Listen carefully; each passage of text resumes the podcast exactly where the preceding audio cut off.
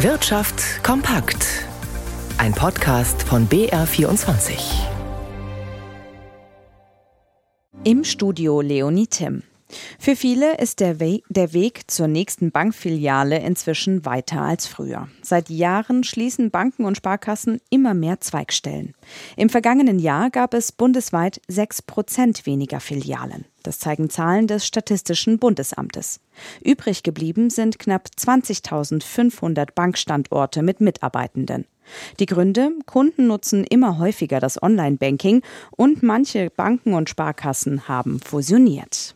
Ein weiteres Bankenthema. Der Service ist für viele sehr angenehm. Möchte man einen Kontowechsel, übernimmt das die neue Bank. Sie analysiert die Lastschriften, schaut nach den Daueraufträgen und den Geldeingängen auf dem alten Konto. Jetzt wurde klar, bei zwei großen Banken hat es hier ein Datenleck gegeben. Dabei sollen unbekannte Konto- und Kundendaten zumindest in Teilen abgefischt haben. Anne Burkhardt mit den Details. Betroffen seien Kunden, die zwischen den Jahren 2016 und 2020 den Kontowechselservice von Deutscher Bank oder Postbank genutzt haben, so ein Sprecher der Deutschen Bank. Der Grund sei eine Schwachstelle bei einem externen Dienstleister gewesen, den beide Banken nutzen.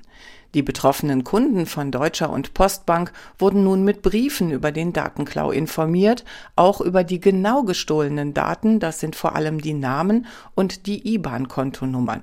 Damit könnten die Täter zum Beispiel per Lastschrift Geld von den Konten abfordern. Die Kunden sollen deshalb ihre Kontoauszüge genauestens kontrollieren und verdächtige Abbuchungen oder illegale Lastschriften sofort melden. Das Geld werde dann erstattet, so die Deutsche Bank.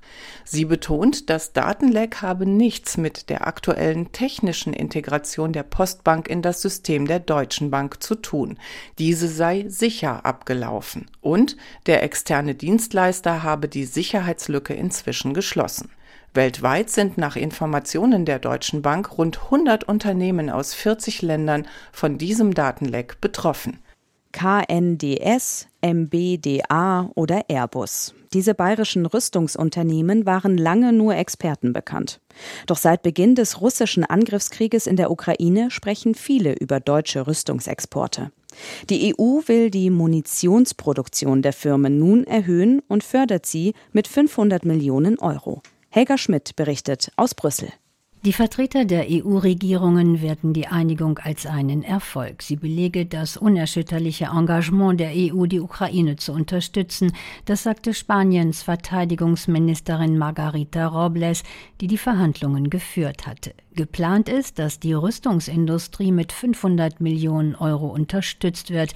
Mit dem Geld sollen möglichst schnell neue Produktionsstätten für Munition gebaut werden. Der Grund, die Munitionsvorräte gehen zu Ende, weil die Ukraine mehr Artilleriemunition und Granaten verfeuert, als Europas Rüstungsindustrie produziert. Der CDU-Europaabgeordnete Michael Gala wertet die Entscheidung als einen richtigen Schritt zum Auffüllen der Lagerbestände in der EU. Die 500 500 Millionen dürften aber nur ein Anfang sein, damit die Europäische Union in Zukunft verlässlich genügend Munition an die Ukraine liefern könne. Unumstritten ist die Unterstützung der Rüstungsindustrie mit 500 Millionen Euro aber nicht. Kritiker aus den linken Reihen des Europäischen Parlaments verweisen auf die hohen Gewinne der Rüstungsindustrie seit Beginn des Krieges und halten eine Förderung aus Steuermitteln für unangemessen. Damit ein Blick an die Börse. An den deutschen Aktienmärkten geht es im Moment aufwärts. Der DAX legt ein halbes Prozent zu. Das wird aber nicht reichen für eine positive Wochenbilanz, oder Christian Sachsinger in unserem BR24 Börsenstudio?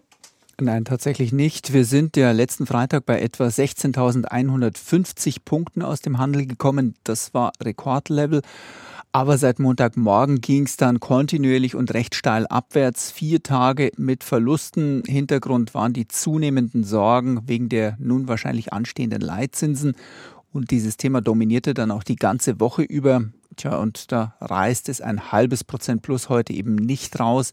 Wir sind jetzt bei 15.600 Zählern in etwa und das sind 550 Punkte weniger. Die Wochenbilanz deshalb drei Prozent im Minus beim DAX. Der MDAX hat nicht ganz so stark nachgegeben mit etwas über zwei Prozent.